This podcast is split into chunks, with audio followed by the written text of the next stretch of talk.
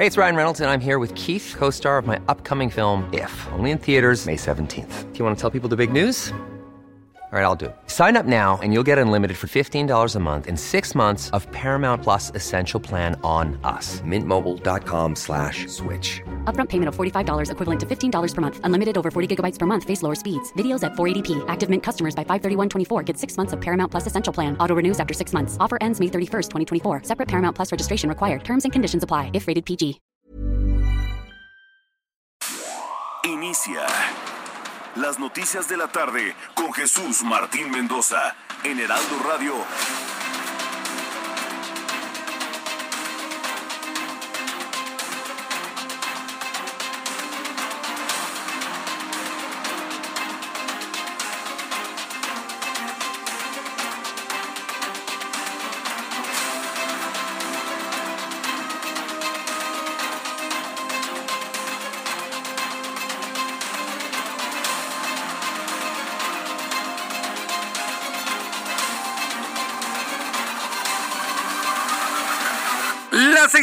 En punto, hora del centro de la República Mexicana. Bienvenidos, muy buenas tardes. Iniciamos el Heraldo Radio correspondiente este lunes 17 de enero del año 2022.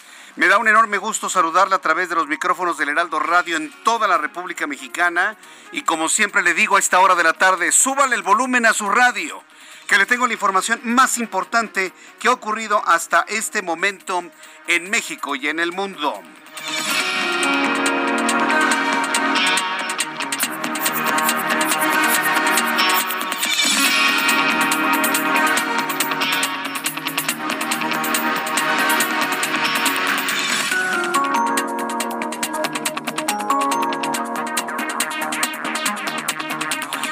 Resumen de noticias, lo primero que le tengo que informar es que el Instituto Nacional Electoral reporta el 99.4% de firmas válidas para el proceso este de revocación de mandato.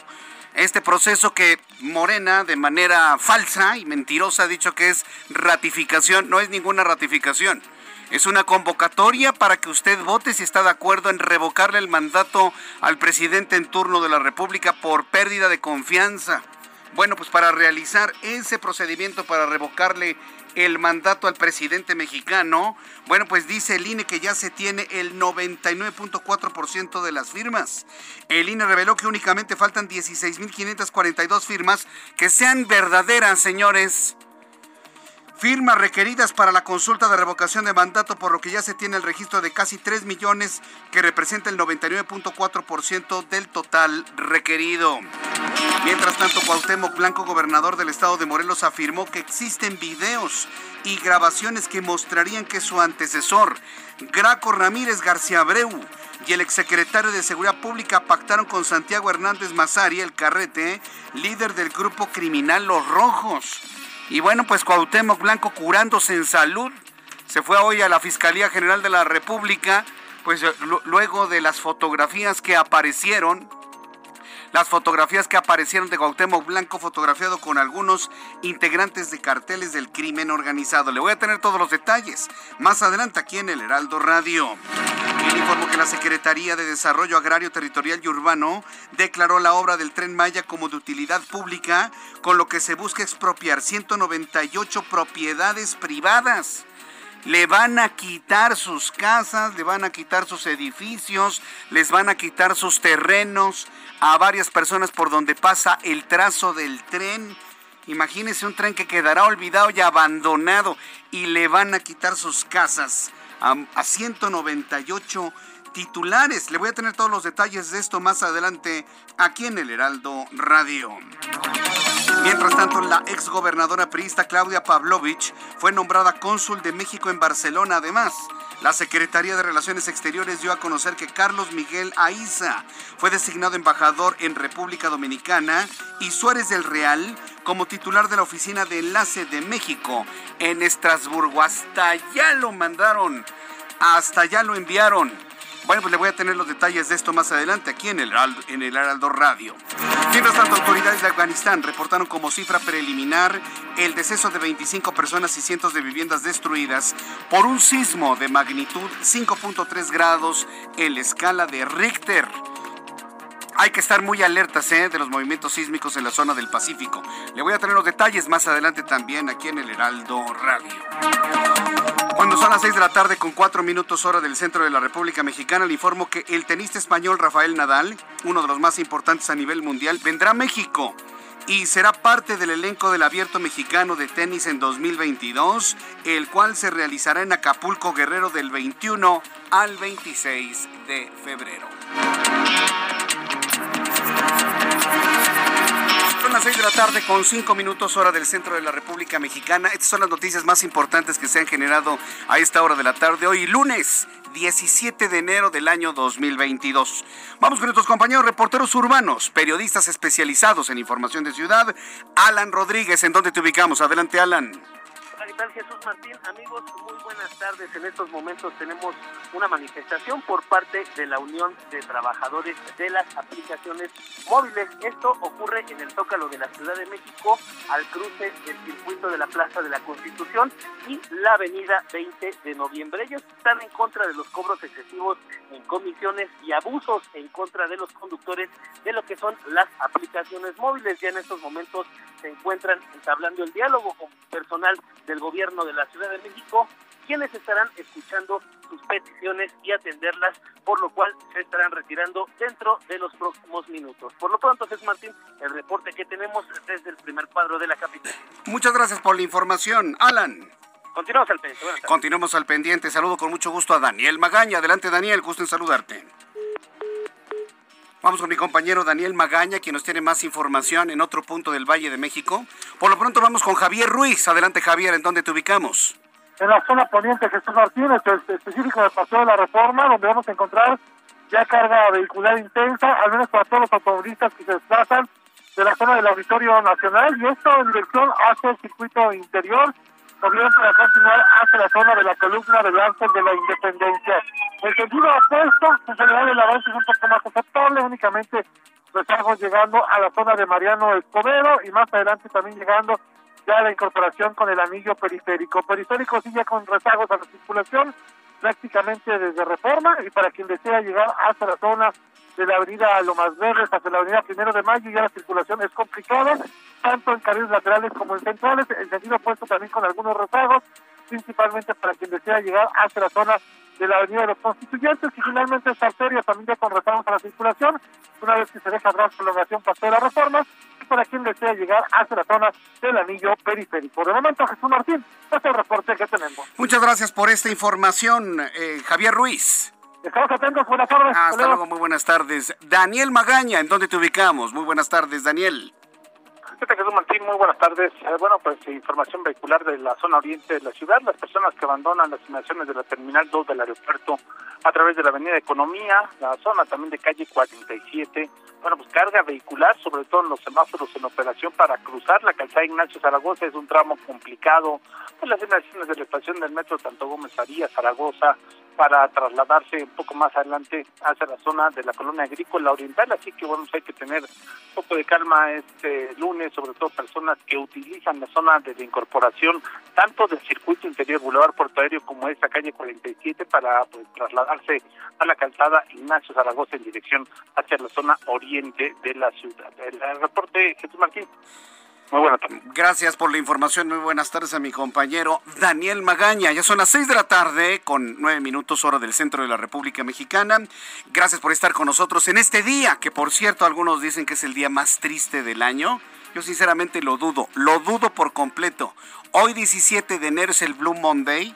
Yo le invito para que me escriba a través de dos plataformas, Twitter, arroba Jesús Martín MX, y a través de YouTube en el canal Jesús Martín MX, y me diga con toda franqueza, ¿usted cree que hoy, lunes 17 de enero, es el día más triste de todo el año. Yo sinceramente lo dudo. Por eso le invito para que me dé su opinión a través de estas dos plataformas. YouTube, canal Jesús Martín MX y en Twitter, arroba Jesús Martín MX. Cuando son las 6 de la tarde con 9 minutos hora del centro de la República Mexicana, ¿qué es lo que sucedía un día como hoy? En México, el mundo y la historia con Abraham Arreola. Amigos, bienvenidos. Esto es un día como hoy en la historia, 17 de enero, y ya no tengo quincena, me la gasté toda ayer. 1811. La batalla del pueblo de Calderón ocurre. Participa el ejército realista y el ejército insurgente mexicano, en donde venció el ejército realista.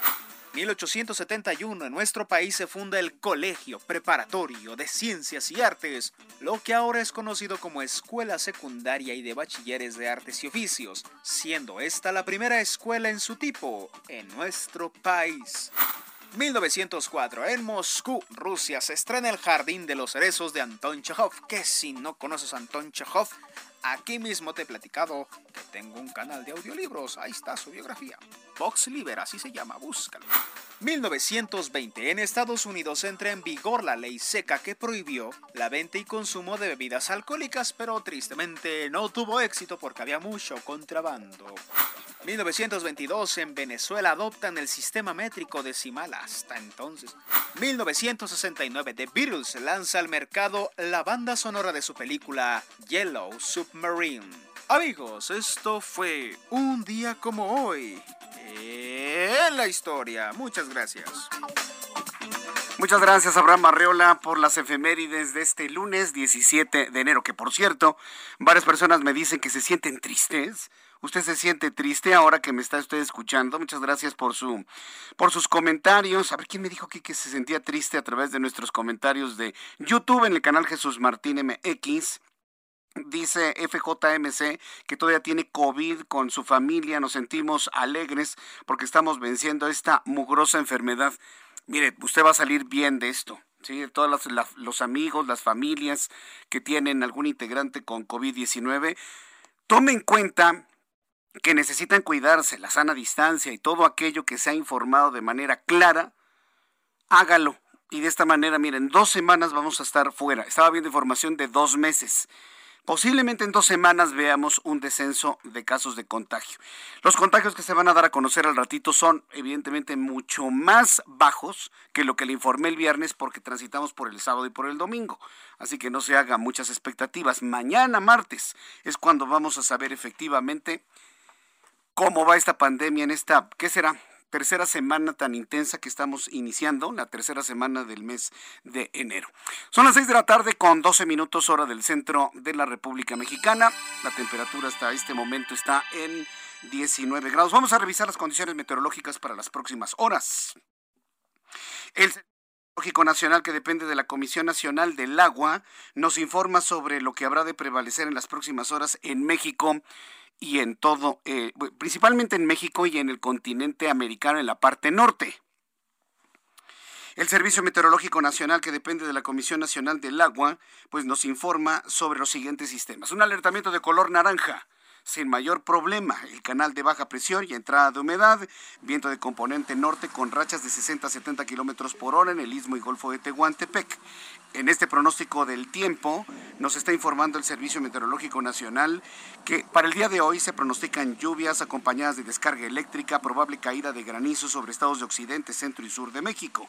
Este lunes canales de baja presión sobre el occidente, centro y sur de México, en combinación con la entrada de humedad proveniente del Océano Pacífico, Golfo de México y Mar Caribe, van a ocasionar lluvias y chubascos acompañados de descargas eléctricas y probable caída de granizo sobre Jalisco, Colima, Michoacán, Guerrero, Morelos, Ciudad de México, Estado de México, Tlaxcala, Puebla, Veracruz, Oaxaca y Chiapas. La masa de aire frío que impulsó al Frente Frío número 22 va a modificar sus características térmicas, no obstante, mantendrá el ambiente frío durante esta mañana con heladas en zonas serranas de la Mesa del Norte y la Mesa del Centro. Ya una vez informado esto, le doy a conocer pronóstico del tiempo para las siguientes horas. Amigos que nos escuchan en Monterrey, Nuevo León, qué gusto saludar a nuestros amigos en Monterrey, que nos ven y nos saludan a través de digitales. Gracias por estar con nosotros a esta hora de la tarde. Temperatura 21 grados, la mínima 6 y la máxima en 25 grados. En Guadalajara, Jalisco, temperatura mínima 8 grados, máxima 26, en este momento 24. En Acapulco, Guerrero, temperatura mínima 22, máxima 32, en este momento 28 grados. En Tijuana, Baja California, temperatura 13 grados, mínima mínima 13 grados, la temperatura máxima 21 y en este momento 18 grados. Ha mejorado algo la temperatura ya en Tijuana, Baja California. Mérida, Yucatán, con una temperatura mínima de 14, una máxima de 27, 22 grados en este momento. En Houston, la temperatura 3 grados, amigos en Houston, que nos ven, que nos siguen, que nos escuchan. Muchísimas gracias por estar con nosotros. Temperatura en este momento 17 grados en Houston. La máxima para mañana 21 grados Celsius. Y aquí en la capital de la República Mexicana, el termómetro en este momento marca 18 grados. La temperatura mínima estará en 9 y la máxima para el día de mañana 21 grados Celsius.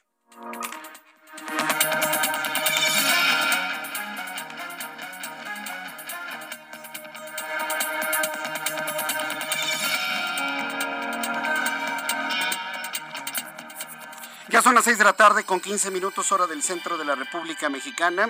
Escuche usted el Heraldo Radio. Yo soy Jesús Martín Mendoza con toda la información importante del día de hoy. Vamos con José Ríos, nuestro corresponsal en el Estado de México. Cuauhtémoc Blanco denuncia ante la Fiscalía General de la República eh, guerra sucia en su contra. A ver, José Ríos, adelante, te escuchamos. Muy buenas tardes. ¿Qué tal, Jesús Martín? Buenas tardes. Un saludo con gusto a ti, a quienes nos escuchan por el Heraldo Radio. Pues sí, como bien comentas, esta mañana el gobernador de Morelos, Cuauhtémoc Blanco, presentó una denuncia ante la Fiscalía Especializada en materia de delincuencia organizada para denunciar la supuesta guerra sucia de actores políticos que lo han acusado de presuntos nexos con grupos del crimen organizado en el estado de Morelos. Sin especificar nombres, Jesús Martín, el mandatario explicó que dichos personajes de la clase política morelense han tratado de denostar su imagen con esas acusaciones, por lo que acudió a las instancias federales para deslindar responsabilidades. Cabe destacar, Jesús Martín, que bueno, el pasado 13 de enero, diputados del Congreso de Morelos presentaron una denuncia ante la Fiscalía Estatal en contra de Blanco Bravo por su supuesta relación con grupos delictivos. Sin embargo, el mandatario explicó que esta corporación no tiene competencia para investigarlo y pues bueno, él mismo fue a dar la cara ante las instancias federales para deslindarse de esas responsabilidades.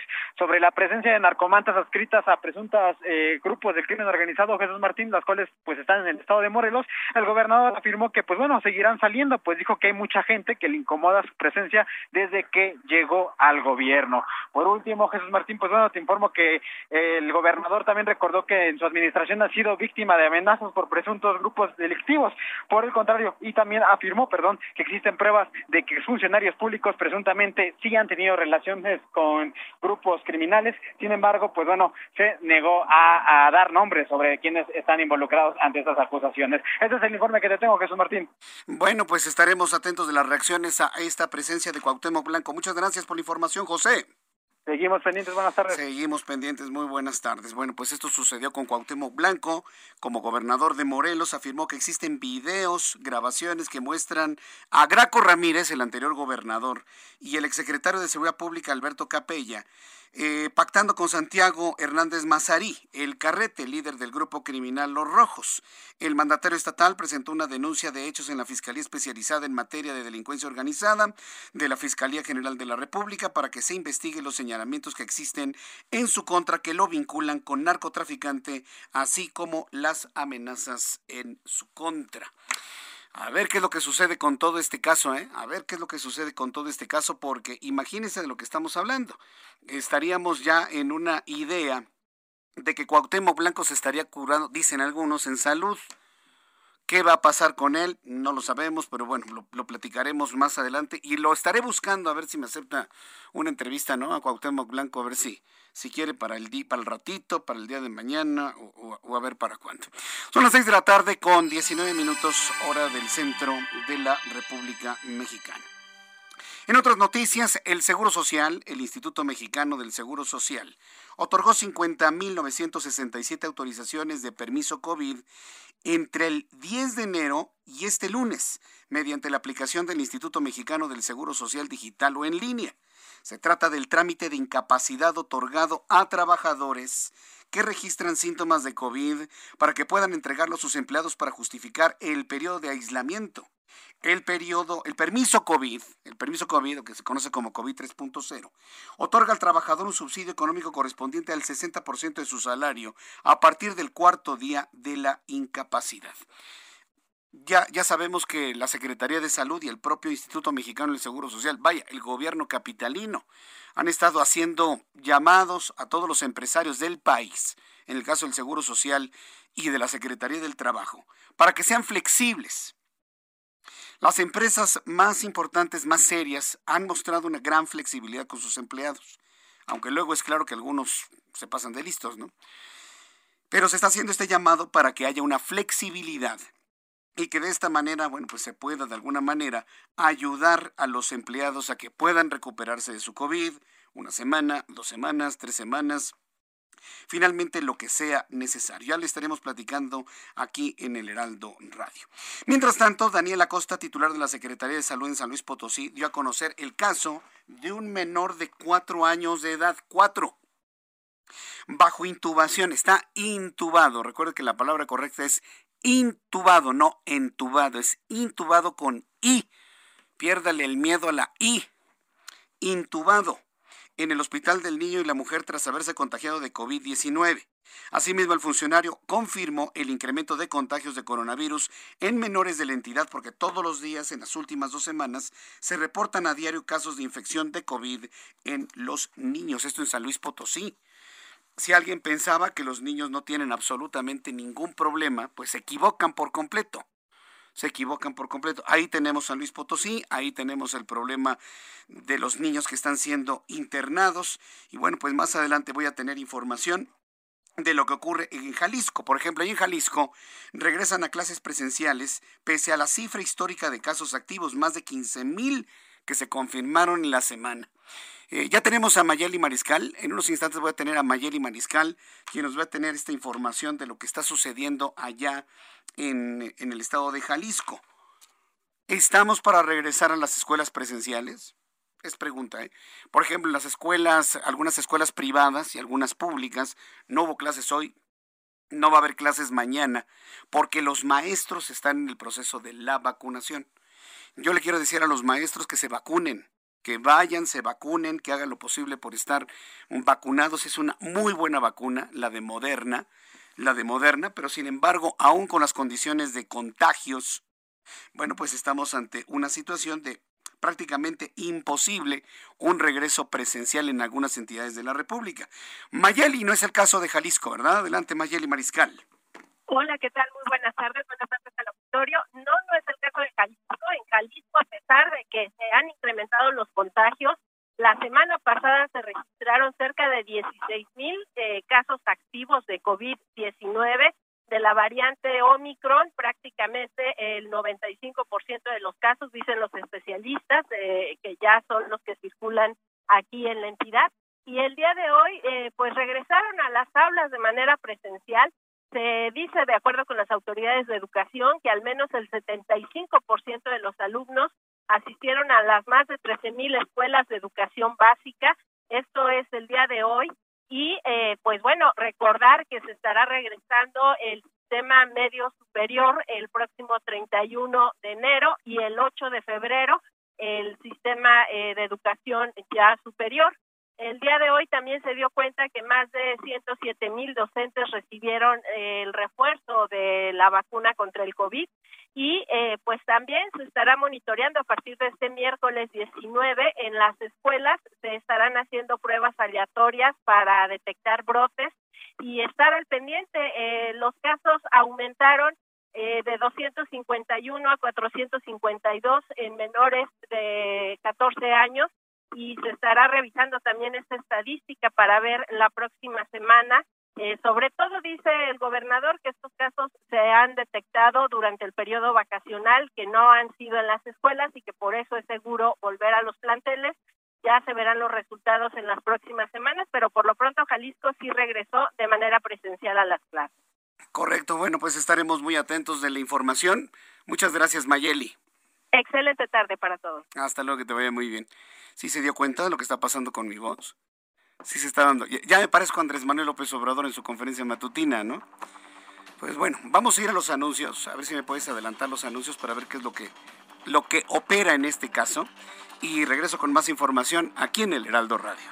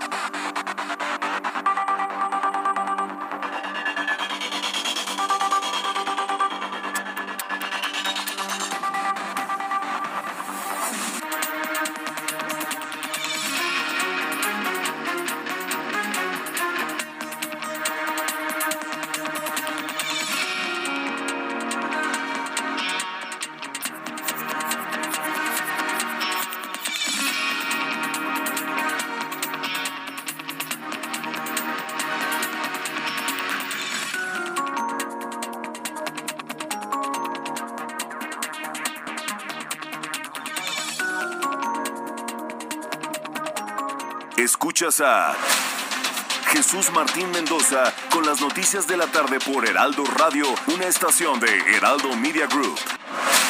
Escucha las noticias de la tarde con Jesús Martín Mendoza. Regresamos. Amigos del Heraldo Radio, pongan mucha atención. ¿Sabían que hoy empieza la semana de la decoración? Van a encontrar lo mejor en muebles, artículos de decoración, hogar, joyería, regalos, artesanías, interiorismo y mucho, pero mucho más, además de precios de fábrica. Si quieren remodelar su casa, aquí encontrarán todo lo que están buscando en un solo lugar. Salas, comedores, recámaras, muebles de oficina y de jardín y todo, pero todo en artículos de decoración, cuadros, floreros, lámparas, tapetes, cojines, esculturas y más. O si están pensando un negocio rentable, esta es es la oportunidad. Inviertan y emprendan porque en Deco Estilo compras para vender.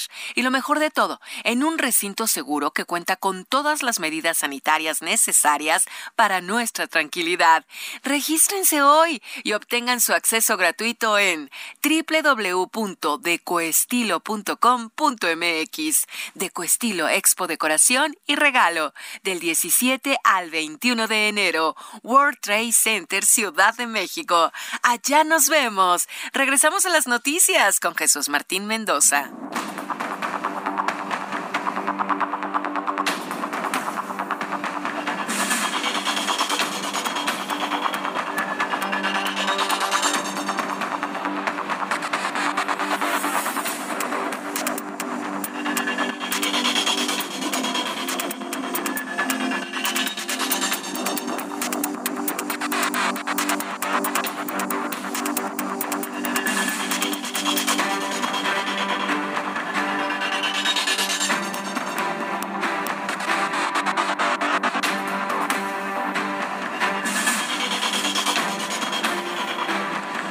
Son las 6 de la tarde con 32 minutos hora del centro de la República Mexicana.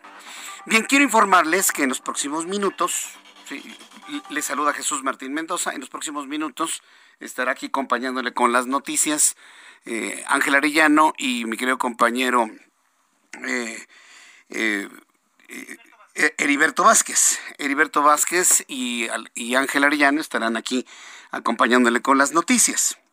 Fíjense, este es un asunto interesante porque yo en lo personal, como usted lo sabe, me he cuidado muchísimo del COVID-19, mucho, mucho.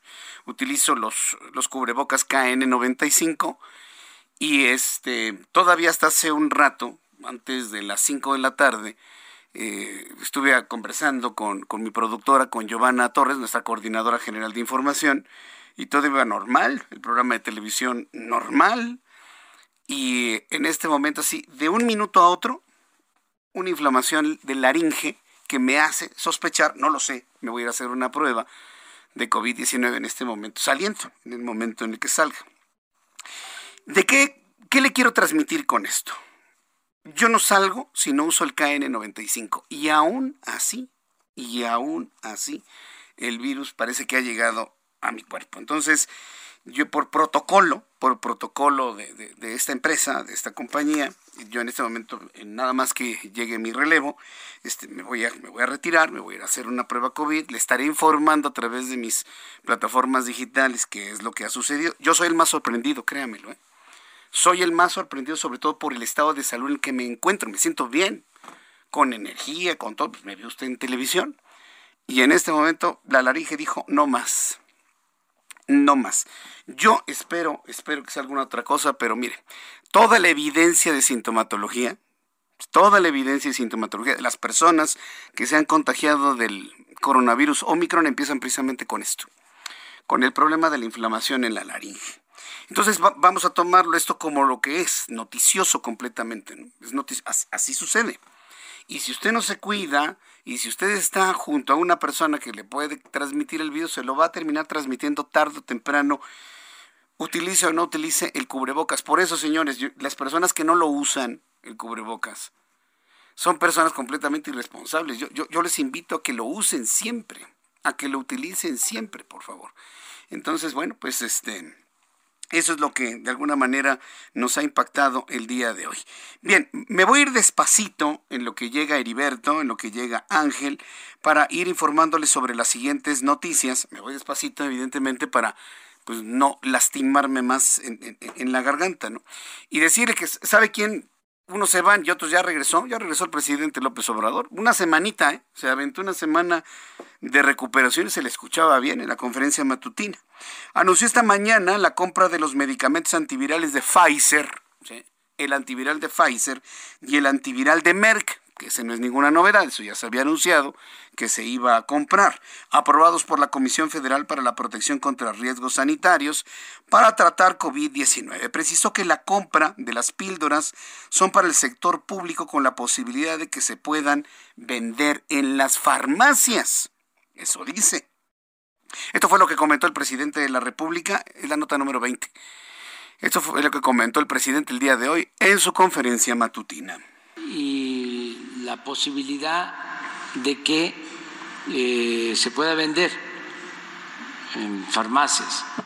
Nosotros no queremos eso, eso se va a analizar, este, porque queremos que se mantenga el derecho del pueblo a la salud y que se entregue de manera gratuita. Por eso los hospitales públicos. Bueno, pues eh, esto es lo que ha comentado el presidente de la República hoy por la mañana. Y bueno, cuando son las 6 de la tarde, con 36 minutos hora del centro de la República Mexicana, saludo con mucho gusto a Claudia Espinosa. Ella es nuestra corresponsal en Puebla. Fíjese que allá en Puebla se confirma el gobierno el hallazgo de un bebé muerto, pero dentro de un penal. ¿Qué fue lo que ocurrió? Adelante, Claudia. Te escuchamos. Muy buenas tardes. Hola, te saludo con gusto a ti y a todos los amigos del Heraldo Media Group. Pues sí, este día el gobernador Miguel Barbosa confirmó que efectivamente eh, se ha encontrado el cuerpo de un bebé de escasos 15 días de haber nacido en el penal de San Miguel aquí en la ciudad de Puebla. Por ello, la Fiscalía General del Estado ha comenzado ya las investigaciones. Sin embargo, déjame comentarte que el mandatario estatal no especificó con precisión cuál fue el sitio donde se había encontrado pues el cuerpecito de este pequeño. Lo único que sí dijo es que las primeras indagatorias señalan que el bebé no habría nacido al interior del penal y que presentaba en el momento que lo encontraron en uno de los eh, basureros del penal, sin decir exactamente la ubicación, pues una herida de que había sido operado de apendicitis. Sin embargo, bueno, pues hasta el momento no hay ninguna persona detenida. Señaló que ya se está entregando la información a la Comisión Nacional de Derechos Humanos, quien pues pidió también se investigara este hecho y esclarecerlo, pero también comentó que por parte de la Fiscalía General del Estado se estará realizando todas las indagatorias para determinar pues cómo ingresó el pequeño, revisar todas las cámaras de vigilancia y sobre todo pues reforzar la vigilancia al interior del penal. Hasta el momento es lo que se sabe, por su parte la Fiscalía General del Estado no ha emitido hasta este momento, eh, Jesús Martín, amigos del auditorio, pues ninguna postura al respecto de esta investigación. Es lo que te tengo desde Puebla. Muchas gracias por la Claudia. Muy buena tarde. Que te vaya muy bien. Imagínese el drama. Y ahora pues inicia una investigación, ¿no? De quién se deshizo del cuerpo del pequeñito. Cuando son las 6 de la tarde con 38 minutos, Roberto San Germán con toda la información deportiva. Adelante, Roberto. Buenas tardes, mi querido Jesús Martín. Buenas tardes a todo el auditorio. Pues vamos a hablar del caso de Novak Djokovic, algo que va a pues sentar un precedente, mi querido Jesús Martín, porque ya fue deportado de Australia, llegó a Dubái, el tipo no puede entrar por la cuestión de las vacunas. Francia había dicho que podía participar en el siguiente Gran Slam, que sería Roland Garros, después de el Gran Slam de Australia, pero pues hoy el gobierno francés también le dijo que todos los tenistas que quieran jugar en ese torneo tienen que traer el esquema completo de la vacunación contra la COVID-19. Falta Inglaterra, que es Wimbledon también, y hay que ver qué dice el US Open, el de los Estados Unidos, si es que también le van a prohibir la entrada. Aquí la cuestión ya es otra situación, porque algunos lo ven con tintes políticos lo que pasó en Australia, porque vienen las próximas elecciones, pero también es la cuestión de, ¿te pueden obligar a vacunarte? para hacer algún deporte, para participar en algún torneo, porque esto va a abrir un tema a discutir durísimo. Créeme que puede haber una ley Djokovic, como fue la, la ley Bautman, esta de donde tú podías ser de la comunidad europea y poder jugar en cualquier otro equipo y no tener ningún problema y no participar como extranjero, sino como comunitario.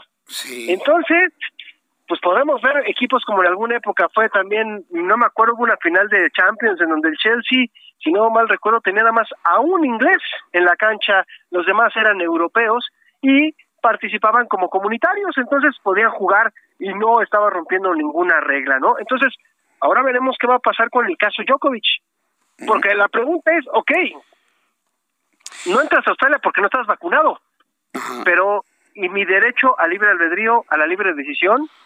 Esa no está aplicando. a ver, es una violación a los derechos humanos. Exactamente, porque estás de acuerdo que yo puedo decidir qué le meto a mi cuerpo y qué no. Así es.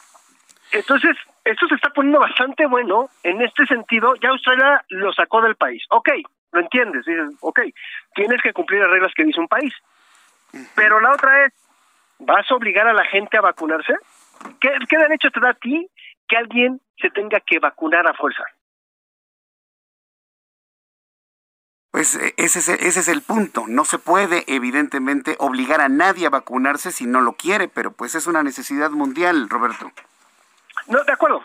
Ah, sí, sí, a ver, ojo, ojo, ¿eh? no estoy a favor de Djokovic, ni tampoco estoy a favor de los australianos, ¿ok? Es simplemente que tenemos que ver el precedente que se puede eh, que puede suceder después de esta decisión por parte del gobierno de Australia de sacar a Djokovic sí de su país por la cuestión de que mintió. Esa es otra cuestión también que se tiene que tocar en este en este tipo de, de debates de que él mintió de que no había estado o que no tenía contagios y que no había estado en otro país. Pero es la situación que se está viendo ahorita con Djokovic y pues al parecer no va a poder jugar tampoco Roland Garros.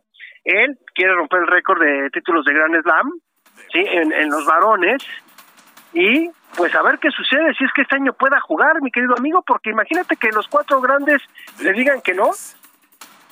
¿Te imaginas? Oh, tremendo, ¿eh? Tremendo el tema, ¿eh? Tremendo el tema. Vamos a estar platicando mucho de esto en los próximos en los próximos años, ¿eh, mi querido amigo? Porque esto va, vas a ver el presidente que va que va a quedar, ¿eh?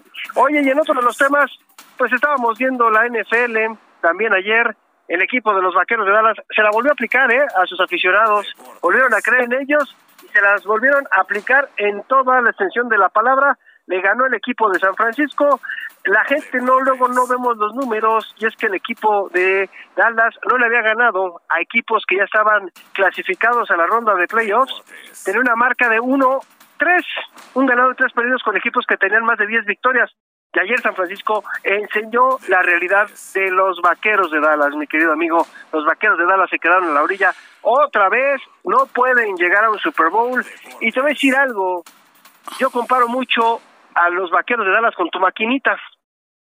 Hasta que no se vayan los de pantalón largo de la directiva, Dallas no regresa un Super Bowl mientras no se vaya el señor Jerry Jones de los Vaqueros de Dallas, olvídense de que los Vaqueros de Dallas van a llegar a un Super Bowl. Y otra, su coreback, Rakota Prescott, que le pagaron 75 millones de dólares, no los vale y no los va a meter a un, a un juego de campeonato de la Conferencia Nacional y menos a un Super Bowl. Y ayer lo enseñó. Es un coreback más del montón. Podrá tener cuatro mil yardas, pero juega contra equipos paupérrimos de su división. Les metió más de 100 puntos al equipo de las Águilas de Filadelfia y a Washington. Y también al equipo de los Gigantes, pero son de los peores equipos de la liga, amigos. Oye, eh, eh, mi estimado Roberto San Germán, te habla Heriberto Vázquez. Oye, y, ese asuntillo de que perdieron por todas las reglas que, que, la gente se quedó impactada hasta los hasta, hasta de los rivales de Dallas, ¿qué no se saben las reglas de toda la vida del americano? No, pero no fue por esas reglas, mi querido Heriberto. Un equipo que tiene más de 15 castigos, más de 14 castigos en un partido, es falta de buen coacheo, es falta de disciplina.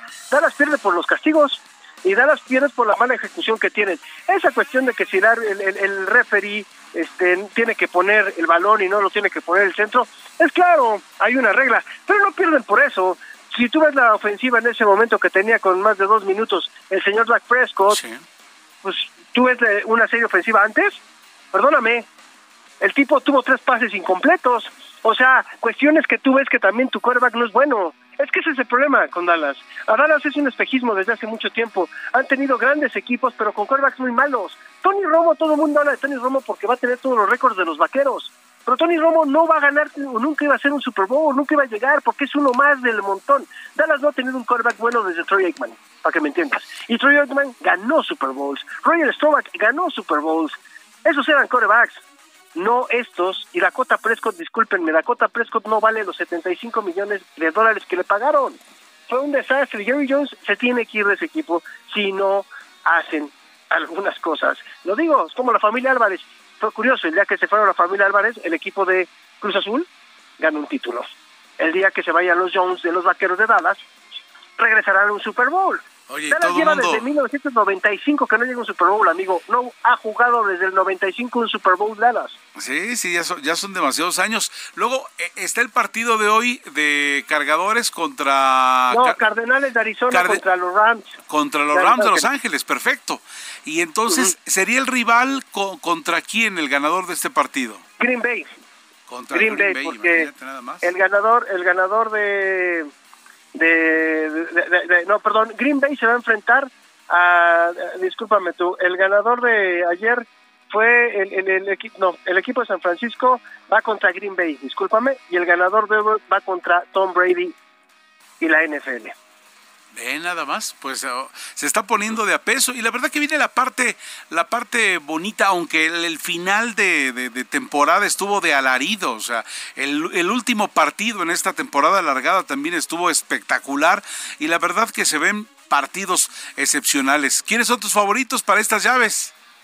Mira, quedan acá, yo, yo creo que va a llegar Green Bay, aunque le va a costar mucho trabajo San Francisco, siempre se le complica y hemos visto la ofensiva, pero tienen acá en Shanahan, este head coach que también cuando llega a estas instancias, él fue el que perdió el Super Bowl de Atlanta. Él era el coordinador ofensivo, un tipo que no pudo conseguir un primero y diez más para ganarle al equipo de Tom Brady y fue ese regreso disque espectacular, ¿no? Estábamos recordando esas, pero creo que creo que Green Bay le puede ganar a San Francisco y en el otro duelo lo veo un poquito más parejo, Tampa Bay contra, yo creo que va a ser el equipo de los Rams y ahí el problema es que Tom Brady eh, eh, aquí la situación, Tom Brady es un tipo con un temple impresionante.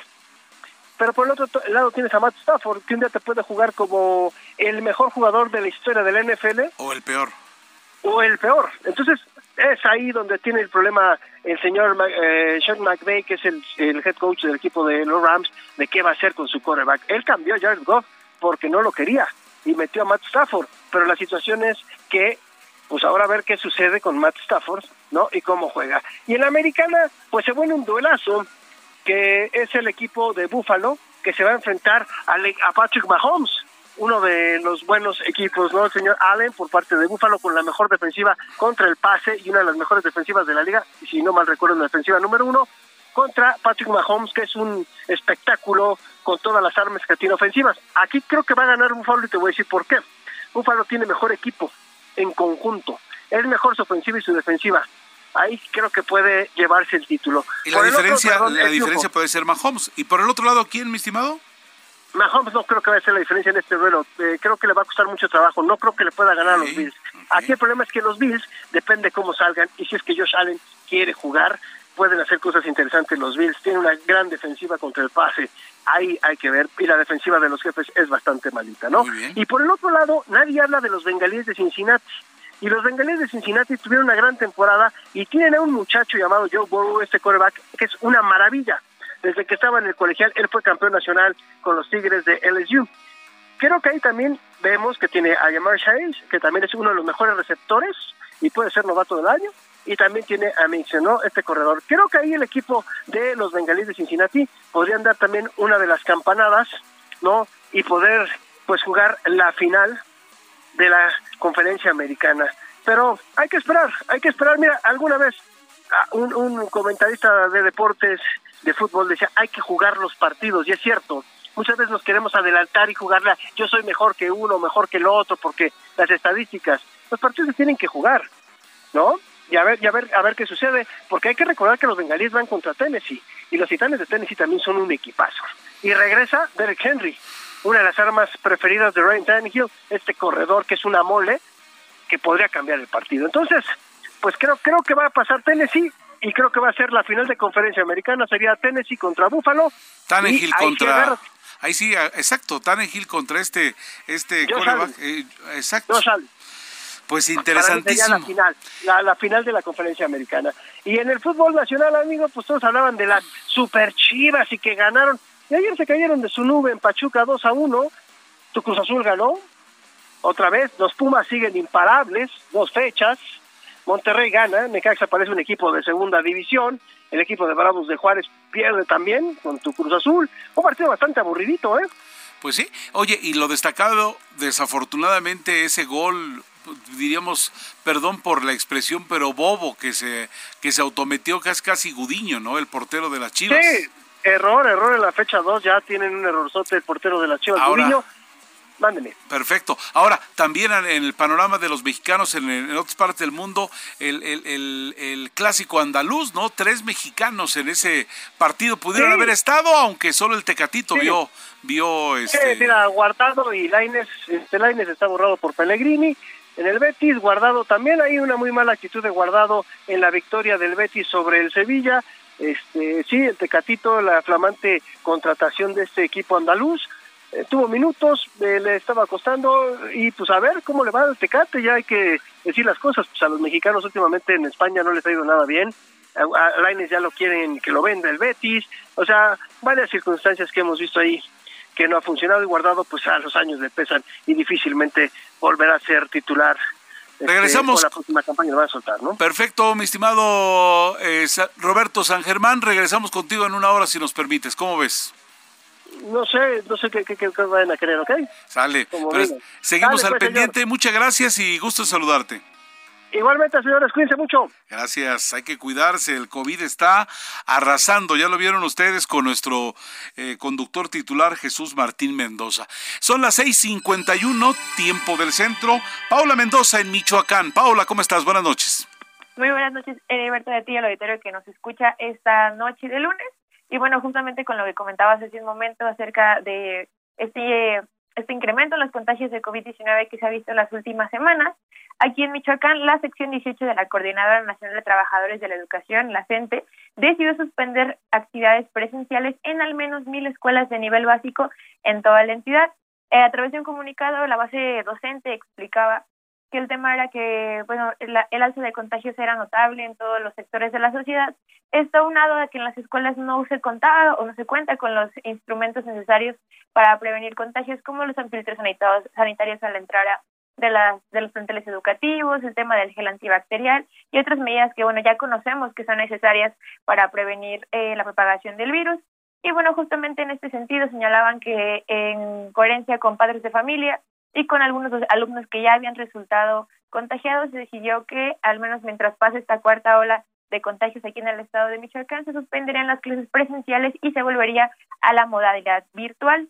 Sin embargo, pues bueno, esta medida únicamente la está determinando, según señala la eh, la base docente, en conjunto con padres de familia, porque la Secretaría de Educación en el estado de Michoacán señaló desde el pasado día sábado que el escenario epidemiológico del Estado no era tan complicado como para tener que existir de eh, volver a clases presenciales, por lo que, bueno, ya podía multar hasta docentes que no asistieran a sus obligaciones diarias.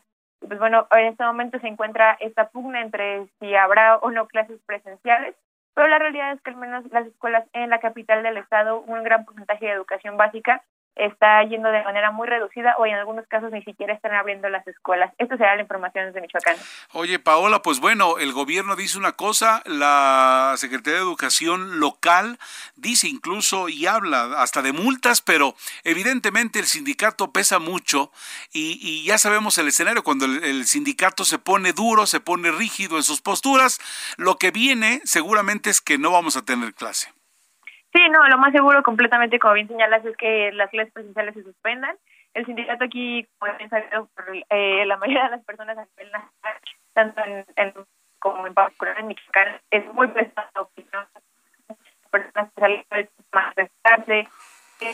Pues sí, estábamos perdiendo la comunicación con Paula y nos estaba eh, diciendo en torno a lo que estaba ocurriendo en Michoacán. Por una parte, la autoridad decía que había que asistir, el sindicato dice no, y pues prácticamente vemos el escenario muy difícil para que los niños allá en Michoacán eh, asistan a clase. Jesús Martín Mendoza, el, el, titular de este espacio, pues empezó a tener problemas de salud.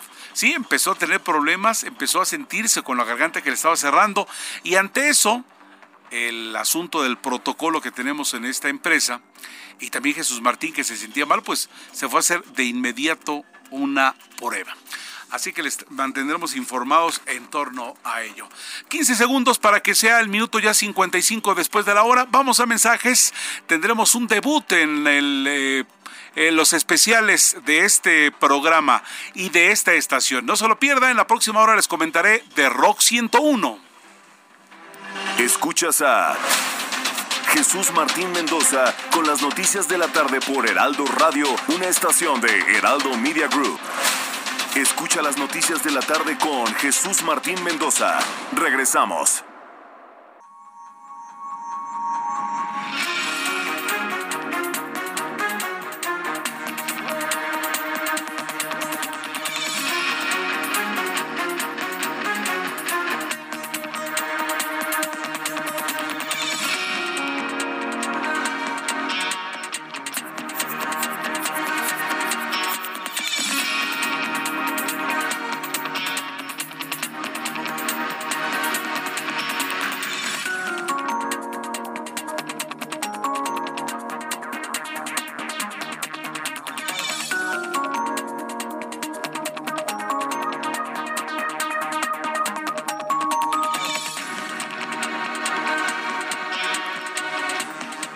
Son ahora las 7 de la noche con un minuto tiempo de El Centro. La Secretaría de Salud informó este lunes que México suma 4.385.415 casos y 301.000 301.469 muertes por COVID-19.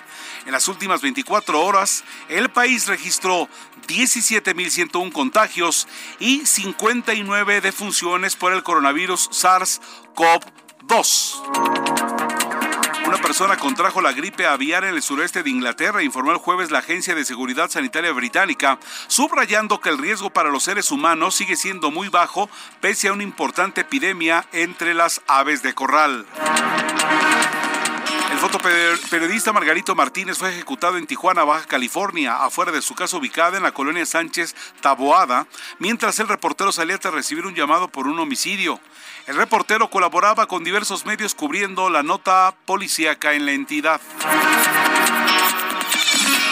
Isidoro Pastor Román, director general del Aeropuerto Internacional Felipe Ángeles, informó que los conductores de las plataformas digitales de transporte como Uber, Didi o Cabify no podrán recoger a usuarios en el aeropuerto de Santa Lucía porque contratarán eh, con mecanismos de control, es decir, porque se van a contar con mecanismos de control, por lo que si estas empresas desean llevarse pasajeros desde el inmueble, deberán pagar el derecho de acceso a la zona federal porque eso Ello lo hacen con fines de lucro. El Instituto Nacional de Antropología e Historia y la Secretaría de Cultura informaron que el Museo del Templo Mayor ubicado en el centro histórico de la Ciudad de México permanecerá cerrado hasta nuevo aviso a partir de este lunes 17 de enero como medida para evitar la propagación de contagios del COVID-19 y salvaguardar la salud del personal y de los visitantes erupción de un volcán submarino en Tonga y el tsunami que generó dejaron atrapados a los poco más de 100.000 habitantes de estas islas del Pacífico Sur, entre ellas dos mexicanos, Leslie Elisa Nava Flores y David Olaf Santillán González, cuyas familias quieren asegurarse de que están a salvo y de que pronto puedan salir de allí. Los familiares de dos biólogos mexicanos atrapados en Tonga viven horas de angustia al desconocer su situación tras el tsunami del sábado. La familia de Martin Luther King Jr., líder de los derechos civiles que fue asesinado en 1968 por un disparo, marcharon este lunes junto a sus partidarios en Washington para solicitar al Partido Demócrata y al gobierno de Joe Biden la aprobación de un proyecto de ley que protege el derecho al voto. Por otra parte, un grupo de expertos, entre los que se cuentan agentes del FBI, criminólogos e historiadores, revelaron que el miembro del Consejo Judío de Ámsterdam, Arnold Vandenberg, reveló a los nazis el lugar del escondite de Ana Frank y su familia. Vandenberg tenía que, pues, a su cargo campos de concentración porque los nazis sabían que era judío, pero continuó con su vida en la ciudad holandesa como el principal informante de los alemanes para salvar su vida. Hasta aquí el resumen de noticias.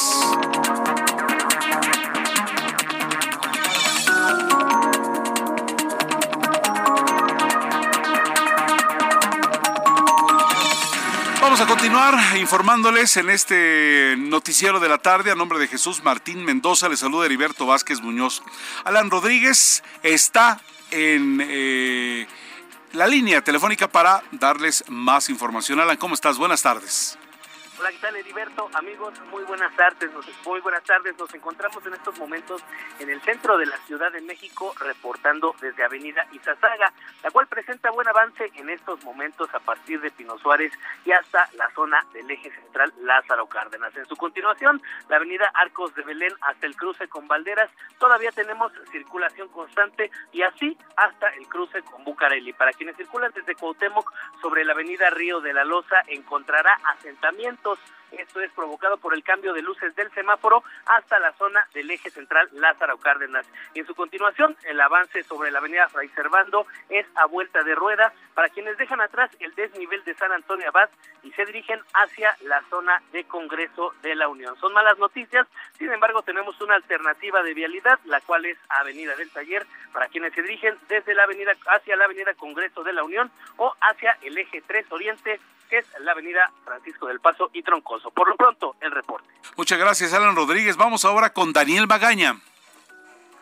¿Qué tal, Heriberto? Muy buenas noches. Pues una información vehicular para las personas que pues transitan en las inmediaciones de Coyuya, eh, sobre todo que avanzan en la zona del eje 3 Oriente, pues eh, tenemos carga vehicular y es que aquí tenemos la reducción de carriles, sobre todo las personas que avanzan en las inmediaciones de la terminal de autobuses de Oriente, de la zona del viaducto, pues se encuentran con esta reducción de carriles, lo cual retrasa el avance tramo de unos 200 metros, pero a partir ya de la zona del eje 4, el avance mejora a través del eje 3 oriente para desplazarse hacia los diversos ejes viales de la zona sur o bien las personas que pues a través de esta vía ingresan también hacia las inmediaciones de la colonia Escuadrón 201.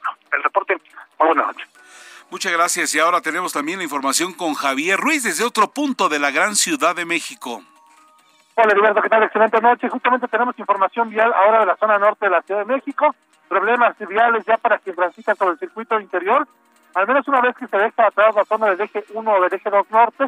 Y esto para quien desea llegar hacia la glorieta de la raza. En sentido opuesto, el avance es mucho más aceptable. Algunos rezagos únicamente llegando hacia la avenida Pierce. En lo que corresponde al eje central en su tramo 100 metros, ya vamos a encontrar carga vehicular intensa una vez que se deja atrás la zona del circuito interior y esto en dirección hacia el perímetro de la ciudad de autobuses del norte o bien para continuar hacia periférico y finalmente lo que corresponde a insurgentes también ya con rezagos a partir de la avenida Euskaro y para quien desea llegar al paradero del metro Indios En este momento, ese reporte que tenemos. Muchas gracias, gracias Javier Ruiz por la información.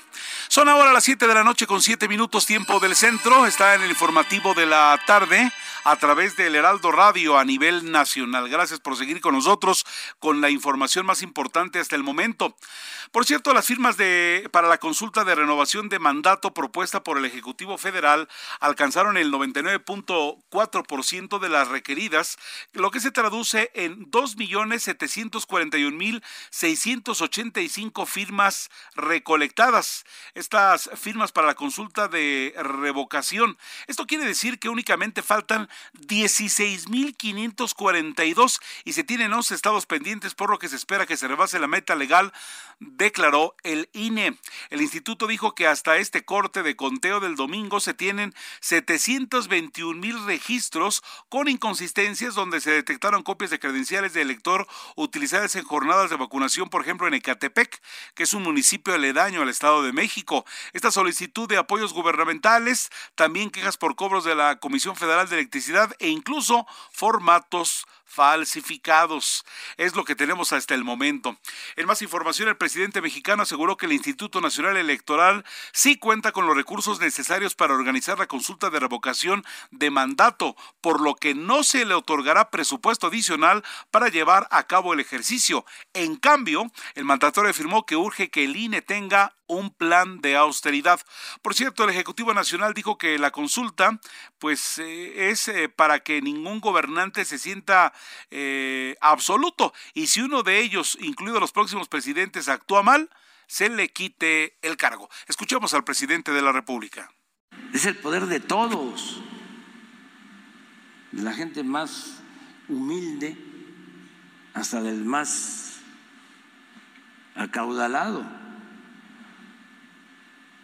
entonces es un buen ejercicio y ya está demostrado de que sí tienen recursos para llevar a cabo esta consulta.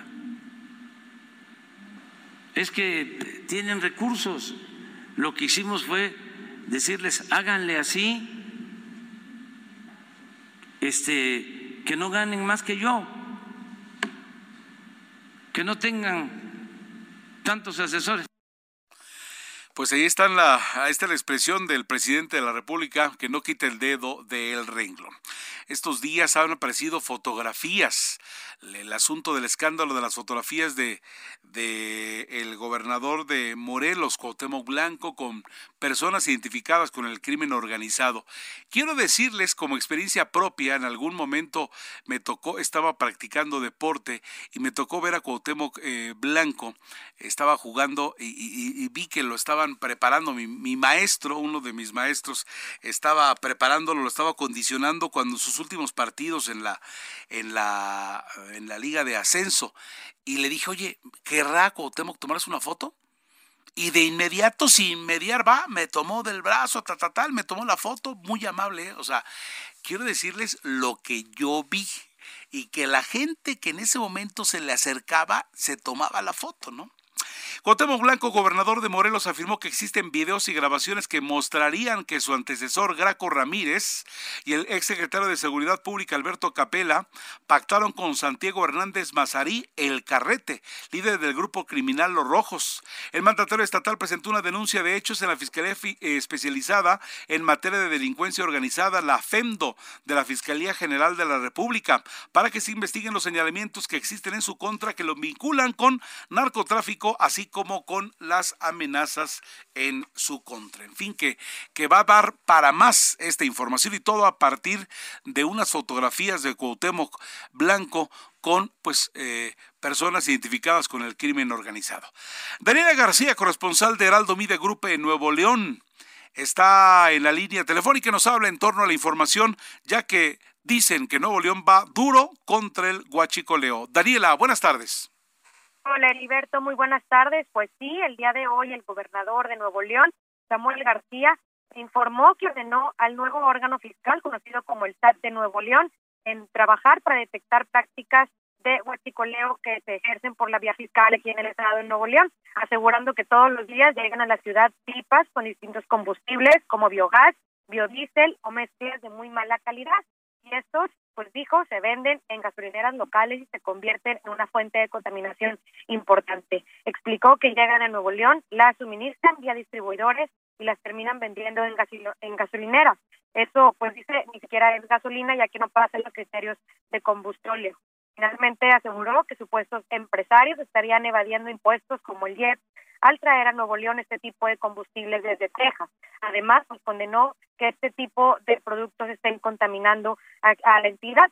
Ese es otro componente que él señaló muy importante, pero pues ya informó que desde la mañana iniciaron las redadas del SAT de Nuevo León y se está auditando distribuidores, fabricantes, importadores, almacenistas y gasolineras para ver cómo es lo que están pidiendo y por qué se está vendiendo este tipo de producto a los consumidores, así como que paguen los impuestos que están intentando pues evadir de esta manera. Hay que comentar también, Heriberto, que esto se dio a conocer durante la presentación del inventario de emisiones atmosféricas del área metropolitana de Monterrey, que fue presentado por el Consejo Nuevo León para la Planeación Estratégica y el Fondo Ambiental Metropolitano de Monterrey. Ahí pues se destacó que las fuentes fijas, tanto públicas como privadas, representan el principal origen de emisiones contaminantes al ambiente, como el dióxido de azufre, el carbono negro y el dióxido de carbono. Y las fuentes móviles son el principal contribuyente de óxidos de nitrógeno y monóxido de carbono a través de este inventario, pues lo que la autoridad busca hacer es poder trabajar en políticas públicas para reducir las emisiones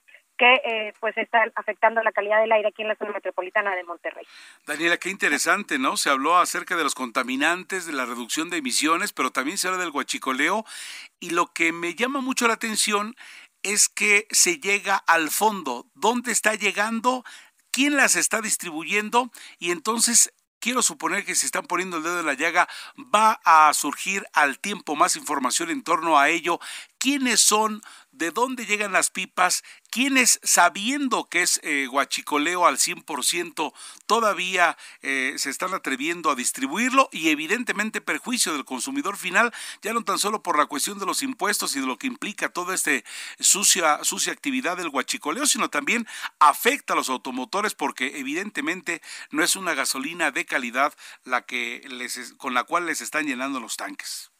Así es, y lo que explicaba el gobernador cuando daba a conocer esta información es que al parecer han detectado que muchos vienen desde Texas o desde la frontera trayendo estas pipas cargadas de combustible que están pues siendo vendido a, las gasolineras locales. Ahora, es importante destacarlo, este eh, órgano fiscal, el SAT de Nuevo León, como se conoce, pues acaba de entrar en vigor en funciones a partir del 1 de enero, es parte de los cambios administrativos que se hizo con la llegada del gobernador Samuel García al poder en el estado, así que seguramente ya lo mencionaba Heriberto, vamos a, pues conocer un poquito más de qué es lo que está sucediendo en ese sentido, ya que es este mismo organismo fiscal el encargado de hacer las investigaciones y pues poder informar a la población, eh, esperemos, dónde es que se está vendiendo para que la gente pueda evitar eh, acudir a comprar este tipo de combustible que le está afectando a la calidad del aire y como bien lo mencionaba, seguramente también a los vehículos de la, de la población. Así es, Daniela, ojalá que se convierta en un ejemplo de cómo se debe combatir el huachicol que está desafortunadamente extendido en todo el país. Daniela García, corresponsal de Heraldo Media Grupo en Nuevo León, muchas gracias. Al contrario, Alberto, estamos pendientes. Muy buenas noches. Buenas noches. Son las 7 con 16 minutos tiempo del centro a través del Heraldo Radio. El titular de la Procuraduría Federal del Consumidor Profeco, Ricardo Sheffield Padilla, informó que en conjunto con la Comisión Federal para la Protección contra Riesgos Sanitarios, COFEPRIS, se emitió una alerta por las pruebas COVID-19 de origen chino que requieren una gota de sangre para el diagnóstico por no ser confiables. Ambas dependencias ya trabajan para retirar del mercado estas pruebas que principalmente se comercializan a través de redes sociales y algunas plataformas electrónicas. Entonces, atención, de verdad, mucha atención hay una alerta porque estas pruebas COVID-19 de origen chino que requieren una gota de sangre para el diagnóstico no son confiables. Señalamiento de la Profeco y de Confepris.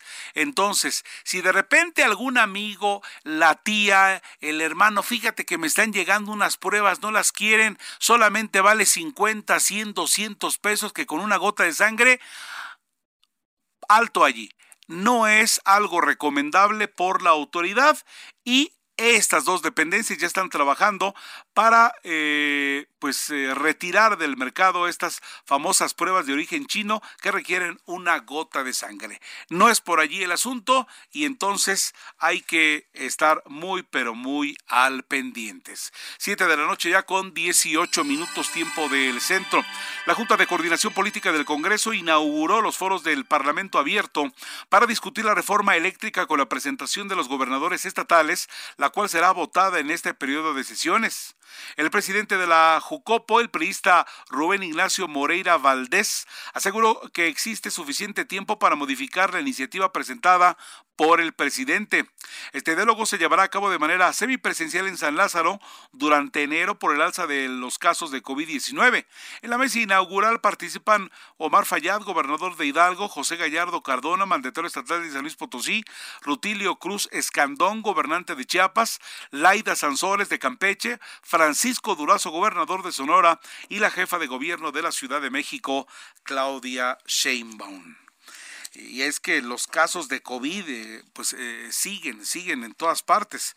Yo ubico que ahorita el gobernador de, de Puebla, Miguel Barbosa, el gobernador de Tabasco, Manuel Merino también dieron positivos al COVID-19.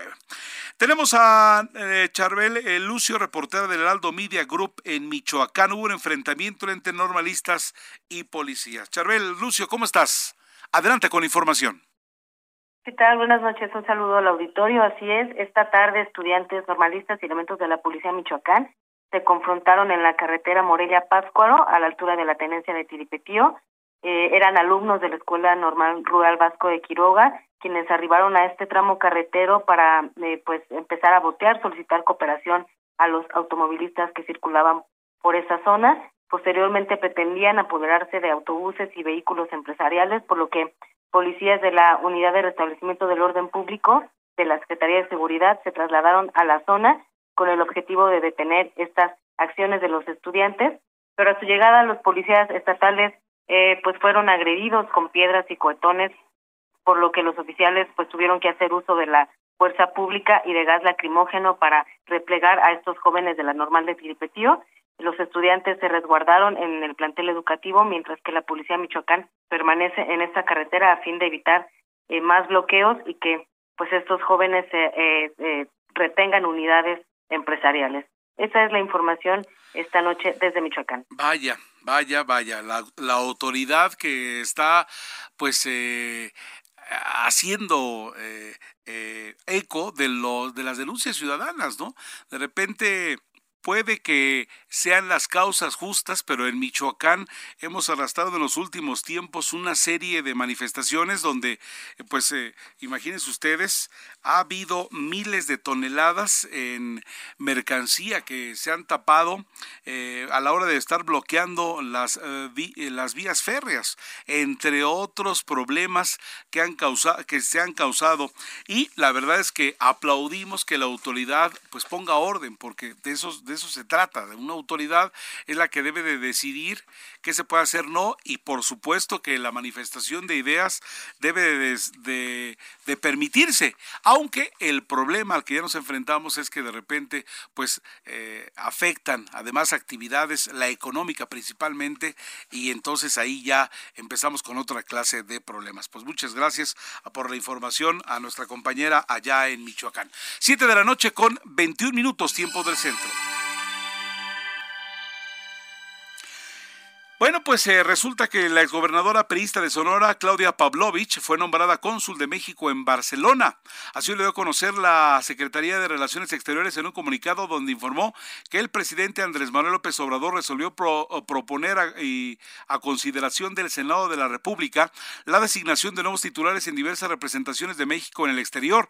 En tanto, Carlos Miguel Aiza, exgobernador de Campeche, fue designado embajador de México en República Dominicana. Así que exmandatarios estatales, una se va eh, cónsul de México allá en la Generalitat, allá en el país, eh, en, en Cataluña, en Barcelona, y otro exgobernador de Campeche se va de nuestro representante en República Dominicana.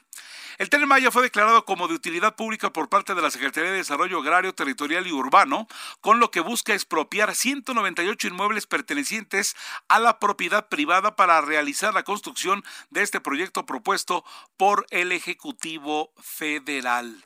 La superficie total que comprenden estos 198 inmuebles es de 2.410.107 metros cuadrados.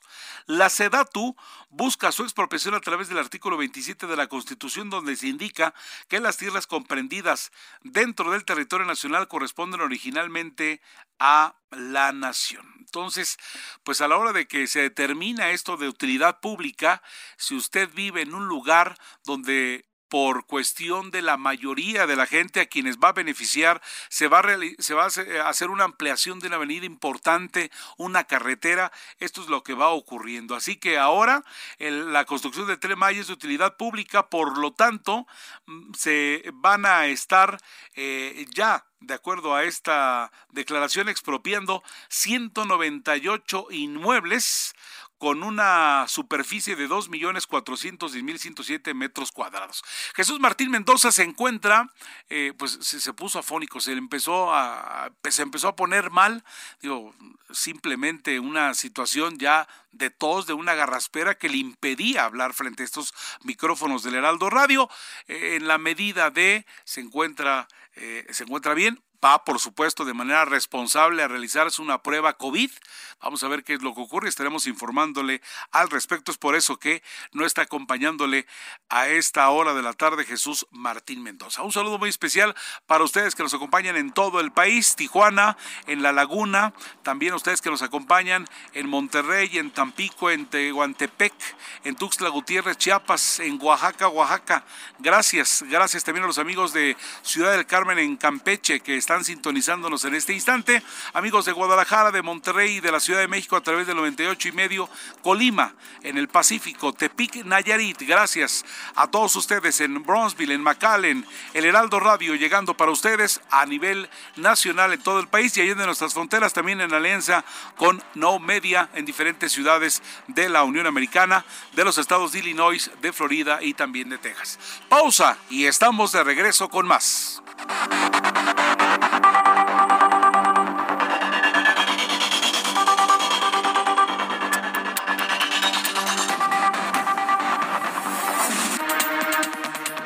Escuchas a Jesús Martín Mendoza con las noticias de la tarde por Heraldo Radio, una estación de Heraldo Media Group.